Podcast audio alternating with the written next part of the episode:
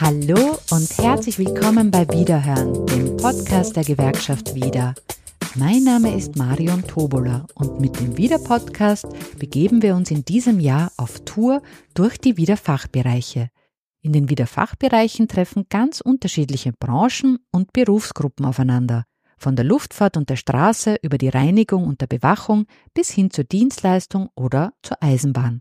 In dieser Episode steht der Mensch im Mittelpunkt. Herzlich willkommen im Wiederfachbereich Gesundheit.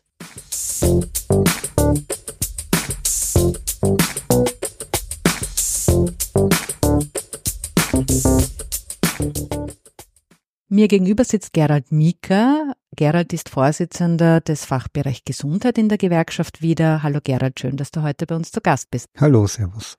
An Geralds Seite sitzt Farie Selimi. Farie ist Bundessekretärin im Wiederfachbereich Gesundheit. Hallo Farie, schön, dass du bei uns zu Gast bist. Hallo, schön da zu sein. Zum Aufwärmen machen wir einen kleinen Wordrap. Funktioniert so, ich habe ein paar Sätze mitgebracht, die ihr so schnell und spontan wie möglich vervollständigt. Seid ihr bereit? Ja. Dann kommt auch schon der erste Satz. Ein guter Tag beginnt für mich mit. Auf jeden Fall mit einem guten Kaffee und etwas Ruhe, damit ich munter werde beginnt für mich auch mit Kaffee. Zweiter Satz. Der Held oder die Heldin meiner Kindheit war? Das war Vicky. Warum Vicky? Weil er so spontan und einfallsreich war. Wobei ich gedacht habe, er ist ein Mädchen und bin dann nachher drauf gekommen, dass Ilvi und Vicky eigentlich ineinander verliebt waren. Bei mir war es Prinz Eisenherz. Ich habe diese Prinz Eisenherz Bücher daheim gehabt und ja, er hat sich halt für die Schwachen, für die Benachteiligten eingesetzt und hat sich sehr stark für Gerechtigkeit eingesetzt. Das passt ja sehr gut auch heute zu dir, zu dem kommen wir dann später. Nächster Satz, Gewerkschaft ist für mich? Ist für mich ein Teil meines Lebens, ist ein Fundament und Stärke. Zusammenhalt. Wenn ich eine Zauberkraft hätte, dann wäre das? Gedankenlesen wäre schon fein, aber diese Funktion müsste ich auch ein- und ausschalten können. Verstehe ich. Und bei dir, Gerald? Ich weiß es nicht genau, welche Zauberkraft ich gern hätte. Muss ich passen. Bist wunschlos glücklich. Das echte Leben ist genug Zauber. Nächster Satz. Ich kann nicht leben ohne. Ohne meine Familie. Ja, bei mir ist es auch soziale Umfeld, Familie, Freunde. Nächster Satz. Gesundheit ist für mich eine Voraussetzung, um die Anforderungen in der Arbeit und auch privat bewältigen zu können. Ganz wichtig. Für mich ist es Teil der Freiheit. Also Gesundheit bedeutet für mich auch Autonomie, Freiheit, Bewegungsfreiheit, gedankliche Freiheit. Sehr schön. Dann kommt auch schon der letzte Satz für euch. Für 2024 wünsche ich mir gute Kollektivvertragsabschlüsse. Ich wünsche mir Wahlergebnisse, die für die Arbeitnehmerinnen in dem Land gut sind. Wir haben zwei wichtige Wahlen, die Arbeiterkammerwahl und die Nationalratswahlen, und beide sind wichtig für die Arbeitnehmerinnen in diesem Land. Schön, dann habt ihr den Wordrap gut überstanden. Dann gehen wir zur ersten Frage.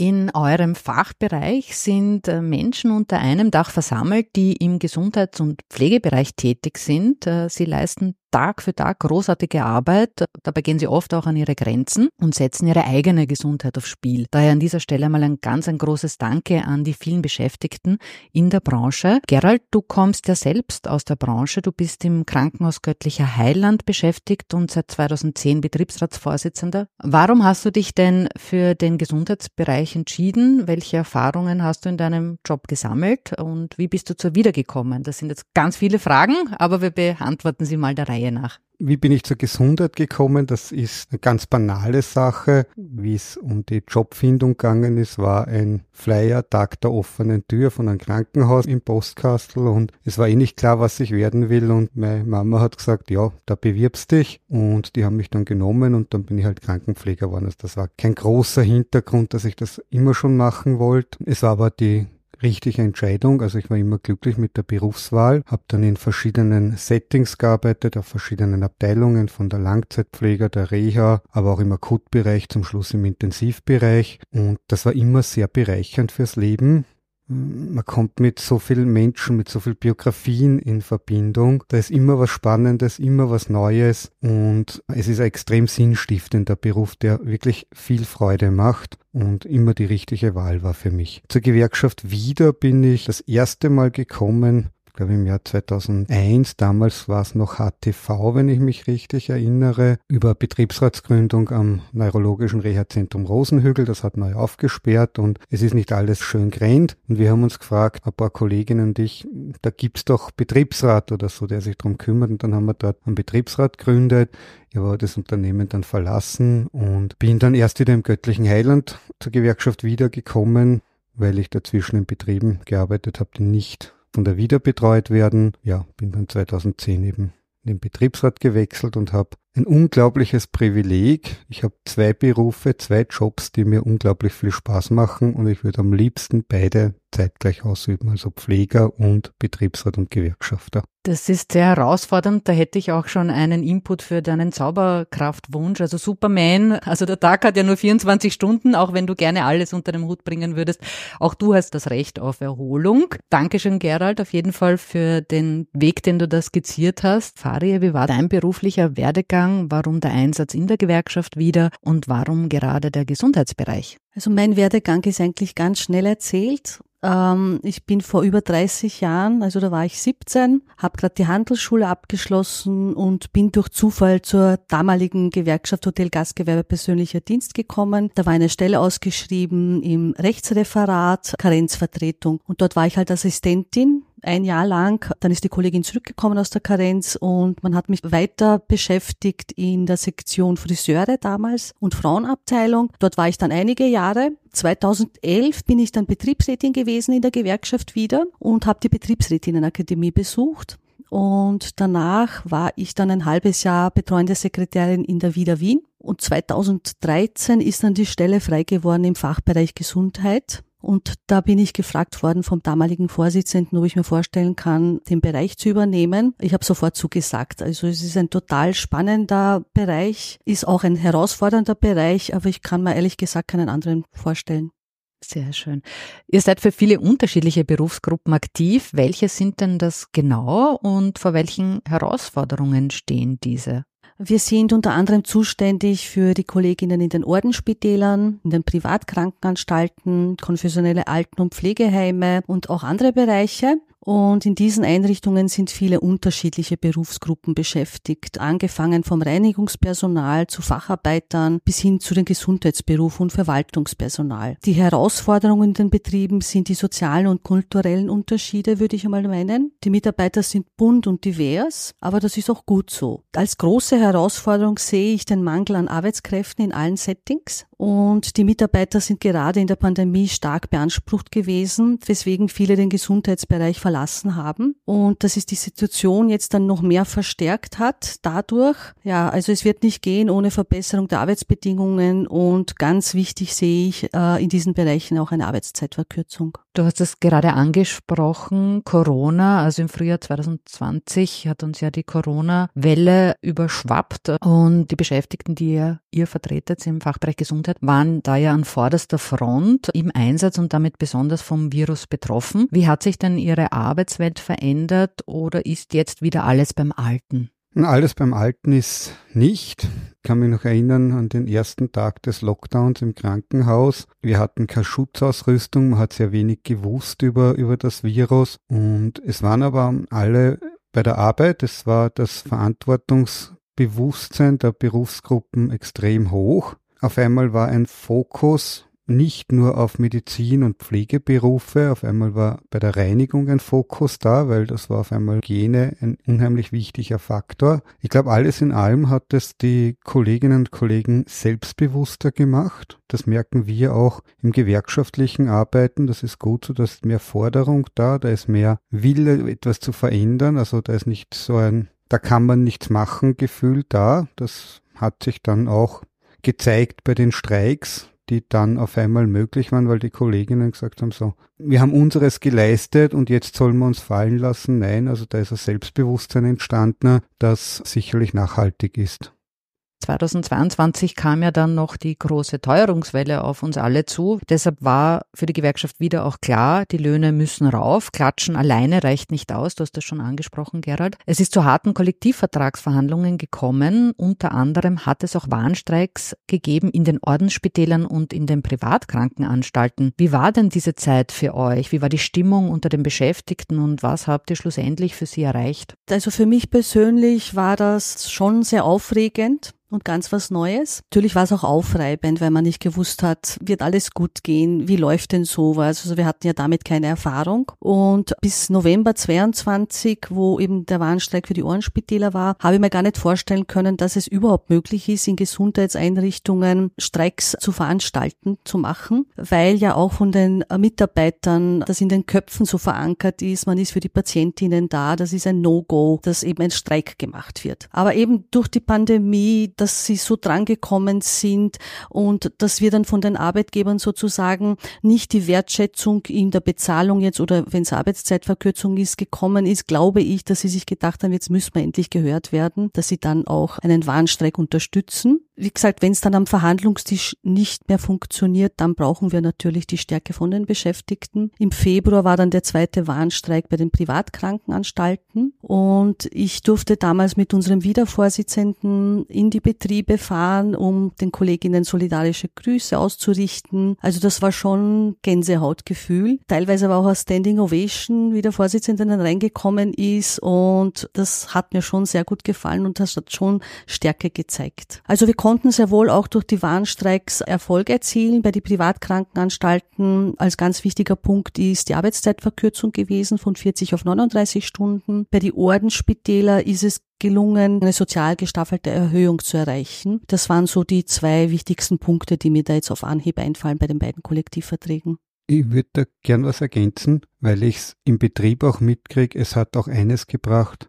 Wir wissen jetzt, es geht. Die Kolleginnen wissen es. Es hat unheimliches Selbstbewusstsein gegeben. Und wir können jetzt ganz anders verhandeln, weil wir, die Arbeitgeber, die Politik, jeder weiß, der Arbeitskampf wird auch bis zum Streik geführt und kann bis dahin geführt werden und das ist kein Tabuthema mehr. Wir setzen das jetzt nicht inflationär ein, aber wir wissen alle, es geht und die Kolleginnen drücken das auch sehr selbstbewusst aus. Die sagen schon, hey, wir wollen jetzt was haben. Also die treten ganz anders auf und das hilft uns natürlich. Und es hat die Beteiligung und das Interesse der Kolleginnen an den Kollektivvertragsverhandlungen massivst gefördert. Also wir haben täglich Anfragen in den Betriebsratsbüros, wie steht's, wie schaut's aus, was ist überhaupt die Forderung, sie beteiligen sich an diesem Prozess und das ist das Wesentliche, das aus dem Streik resultiert ist. Da greife ich gleich das auf. Wie schaut's denn aus? Weil es finden ja jetzt die Frühjahrslohnrunden statt. Wo wird denn derzeit verhandelt? Wofür macht ihr euch stark? Was sind die Forderungen? Und gibt es schon erste Erfolge, über die ihr berichten könnt?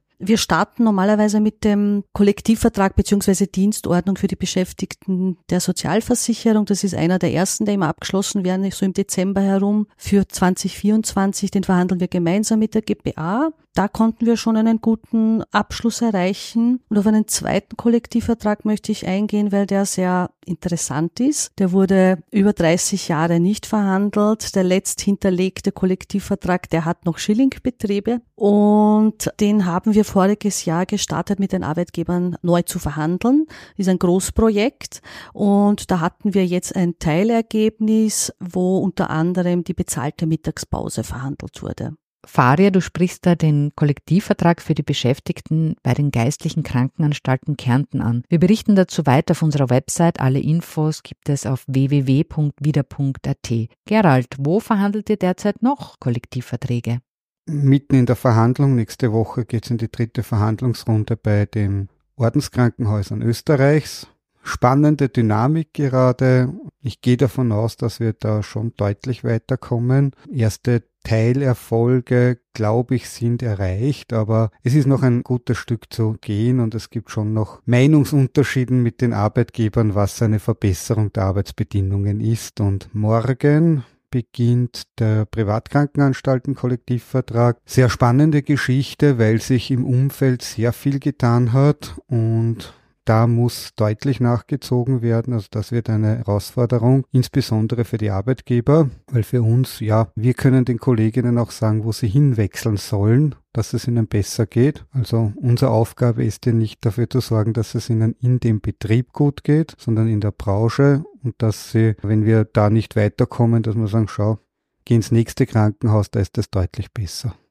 Wenn ihr nicht gerade Kollektivverträge verhandelt, was beschäftigt euch sonst so? Also wie schaut so ein typischer Arbeitstag im Wiederfachbereich Gesundheit aus? Also mein Aufgabenbereich ist sehr facettenreich und bunt. Nachdem wir aber sehr viele Kollektivverträge im Fachbereich Gesundheit haben, die wir auch jährlich verhandeln, verbringe ich doch einen großen Teil damit, die Verhandlungen vorzubereiten, dann in den Verhandlungen selbst zu sein und dann natürlich auch nachzubereiten.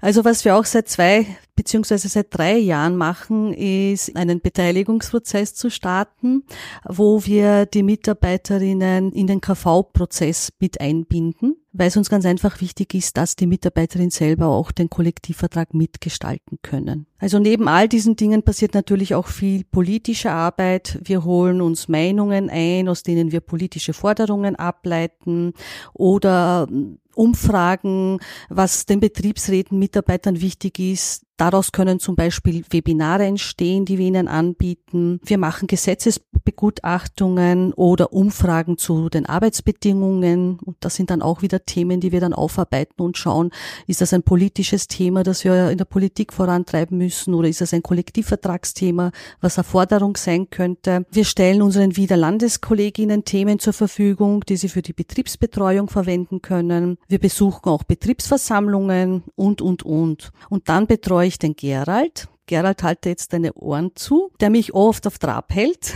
Wenn er zum Beispiel für eine Sitzung oder ein Interview Recherche oder Unterlagen benötigt, die stelle ich ihm dann zur Verfügung. Und ihr geht auch oft auf die Straße. Also es gibt ja gerade im Gesundheits- und Pflegebereich in den letzten Jahren wart ihr sehr sichtbar auf der Straße, weil einfach da noch einiges zu tun ist. Da spreche ich jetzt in Richtung Politik, dass die Rahmenbedingungen passen. Dann kommen wir auch schon zu diesen Rahmenbedingungen. Die Gewerkschaft wieder setzt sich ja seit vielen Jahren für besseres Gesundheits- und Pflegesystem ein. Dabei spielt das Personal, also die Beschäftigten, spielen eine ganz besondere Rolle, denn ohne gutes und vor allem gesundes Personal geht es nicht. Was muss sich denn im System verändern? Reichen leichte Eingriffe oder sind größere Operationen notwendig? Ich glaube, es sind mehrere Operationen notwendig, wo man sich Schritt für Schritt vorhandelt. Ich glaube, dieser eine große Wurf wird aufgrund der verschiedenen Interessen nicht schnell und nicht leicht gelingen. Es gibt Interessen von den Bundesländern, von Bundesregierung. Man hat das jetzt gesehen an den Finanzausgleichsverhandlungen. Es gibt gewerkschaftliche Interessen, Arbeiterkammer. Es gibt auch von den Dienstgebern Interessen, Patienten haben wesentliche Interessen und all das unter einen Hut zu bringen, ist halt die Kunst. Und deshalb glaube ich, dass man sich Schritt für Schritt weiter handeln werden in diesem System. Und die letzten Jahre haben auch gezeigt, dass es einige Erfolge gibt. Das muss man auch sagen. Also auf der einen Seite haben wir einige Forderungen erfüllt. Also ich erinnere an die bezahlte Ausbildung jetzt, dass dieser Pflegestiftung gekommen ist. Es gibt Gehaltszahlungen an die Pflege. Hätten wir gern, dass mehr betroffen sind, dass mehr das Geld kriegen? Ja. Aber es sind einmal Fortschritte gemacht worden und das war aufgrund auch der gewerkschaftlichen Arbeit, die geleistet wurde. Und daran sieht man, dass es doch Fortschritte gibt und das motiviert auch jeden Tag weiterzumachen. Das ganz große Ziel, dass endlich eine Personalausstattung da ist, die ein ordentliches und sorgfältiges Arbeiten möglich macht, nämlich durchgehend, das ist noch nicht erreicht, aber die Welt dreht sich weiter und wir werden dranbleiben. Und deshalb glaube ich an die kleinen Schritte und nicht an diesen einen großen Wurf.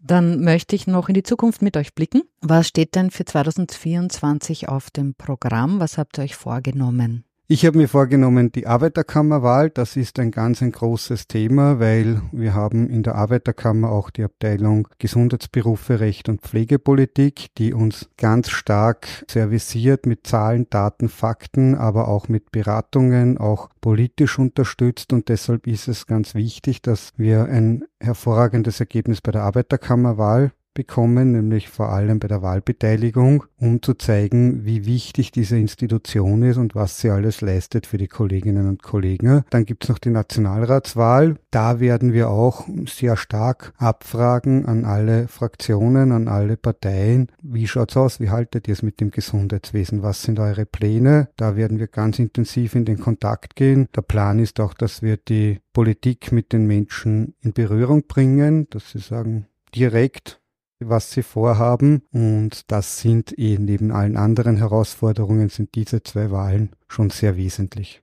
Wir denken ja immer gern an die Kolleginnen und Kollegen. Der Gewerkschaftstag ist unser höchstes Gremium, wo wir selber uns auch der Wahl stellen, ob wir es gut gemacht haben. Und am Gewerkschaftstag wird auch die Richtung für die nächsten Jahre beschlossen, wo es hingeht. Und das ist im November. Da einen ordentlichen Gewerkschaftstag, einen schönen Gewerkschaftstag mit einer Zielsetzung, die zukunftsweisend ist. Das ist das dritte Großprojekt. Dann komme ich auch schon zum Abschluss. Und da haben wir eine Wünsch dir was Frage für euch. Das heißt, stellt euch vor, es kommt eine gute Fee heruntergeflogen zu euch und sagt, ihr habt drei Wünsche frei, drei Wünsche, die ihr an die Politik, die Wirtschaft oder die Gesellschaft stellen könnt. Welche drei Wünsche hättet ihr denn und warum gerade diese? Also mein Wunsch an die Politik wäre, endlich Vermögens- und Erbschaftssteuern einzuführen, um das Vermögen gerecht aufzuteilen, weil das kann nicht sein, dass Menschen mit einem Vollzeitjob kein gutes Leben führen können. Und wichtig wäre auch die Zerschlagung der Sozialversicherung zurückzunehmen. Mein Wunsch an die Wirtschaft wäre, bessere Arbeitsbedingungen sich einzusetzen, für bessere Arbeitsbedingungen, wo Familie und Beruf vereinbar sind und die Arbeitsfähigkeit der Beschäftigten bis zur Pension erhalten bleibt. Auch ein Umdenken ist notwendig und ein Anpassen an die Bedürfnisse der jüngeren Generation. Und von der Gesellschaft würde ich mir wünschen Solidarität und ein Miteinander, egal unabhängig von Geschlecht, Einkommen, was auch immer. Das sind sehr schöne Wünsche. Gerald, wie schaut's bei dir aus? Ja, von der Politik wünsche ich mir einfach, dass sie wieder näher an den Menschen dran ist, vor allem an den arbeitenden Menschen. Ich glaube, da hat bei manchen in der Politik eine gewisse Entkoppelung stattgefunden. Das ist der dringlichste Wunsch, dass das wieder näher zusammengeführt wird. Von der Wirtschaft, ja, hört endlich auf mit diesen Ausbeutungssachen und Ausbeutungsgeschichten und versucht uns nicht einzureden, dass es keine Alternativen gibt. Das ist einfach gelogen und das ist nicht in Ordnung. Von der Gesellschaft wünsche ich mir einfach weniger Hass, weniger Vorurteile, weniger Übergriffe. Das ist momentan unerträglich fast. Zeitlang war das auf die sozialen Medien begrenzt. Mittlerweile wird das sehr klar überall ausgesprochen. Das ist kaum auszuhalten und einfach ein bisschen mehr Empathie und im Zweifelsfall jemanden mit Liebe zu begegnen wie mit Hass. Das klingt jetzt etwas esoterisch, aber ich glaube, wenn wir das alle ein bisschen beherzigen und ein bisschen offener aufeinander zugehen und ein bisschen freundlicher, dann wird unser Alltagsleben einfach angenehmer. Sehr schön, das möchte ich so stehen lassen. Die Liebe, auch ich sage vielen lieben Dank, dass ihr euch die Zeit genommen habt und wünsche euch viel Erfolg und weiterhin so viel Kraft für den Einsatz für die Beschäftigten im Gesundheits- und Pflegebereich.